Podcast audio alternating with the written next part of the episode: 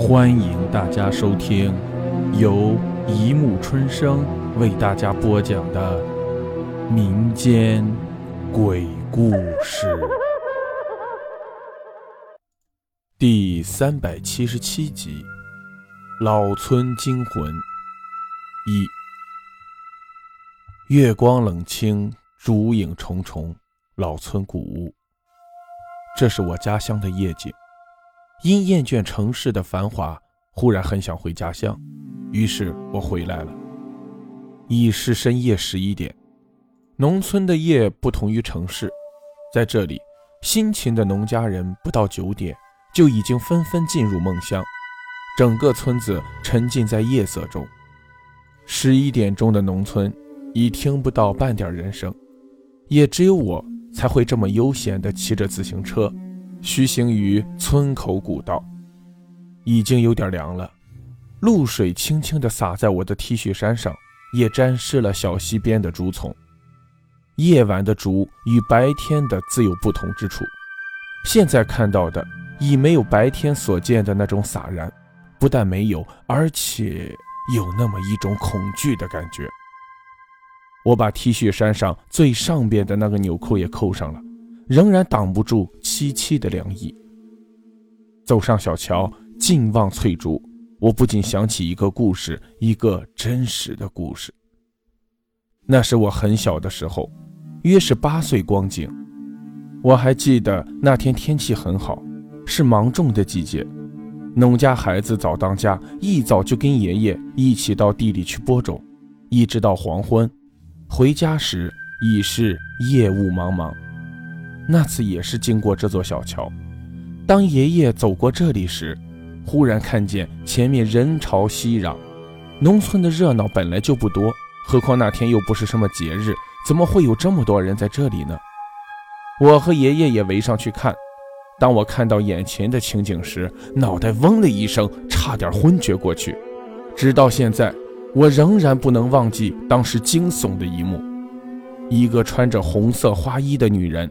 躺在萋萋青草上，本来这也没有什么，可怕的是，他的脸色苍白的不像是活人，双眼圆睁，脸上布满了恐惧的神色，双手已经坚硬苍白，曲着向上，还有那一对农村特有的红色绣花鞋已经变得没有任何颜色，他胸口上凝固的血迹在诉说着，他的主人已经不在人世。最可怕的还不止于此，在已经死去女子头顶上的竹子上，竟然吊着一只黑猫，一只已经死去多时的黑猫。当我看到这只黑猫的时候，竟然发现它的眼睛似乎瞪着我，一副死不瞑目的样子。我当即惨叫一声，晕倒在爷爷的怀里。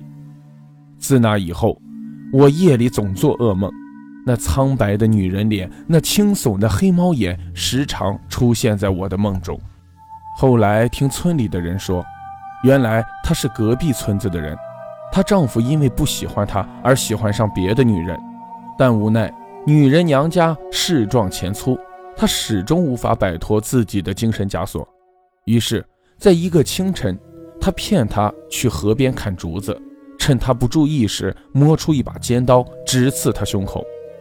女人倒下了，这还未了，他还把她推下河，意图毁尸灭迹，而尸体则顺着河流飘到了我们村口的小桥下，被枯死的干竹挡住了，才被人们发现。再后来，因为双亲外出做生意，因为那段老村古事，双亲把我接到了他们所在的城市。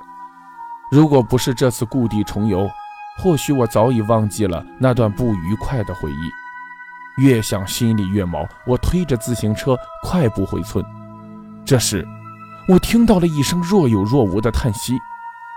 我放慢脚步，仔细的聆听，飘过耳边的只有风吹竹丛的沙沙声，哪有什么叹息声？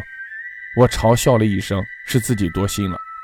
忽然又传来一段女人的低泣声，这下我听清楚了，的的确确是有人在哭。这究竟是谁？这么晚了还没休息，而且跑到这荒道小桥边来哭。好了，故事播讲完了，欢迎大家评论、转发、关注，谢谢收听。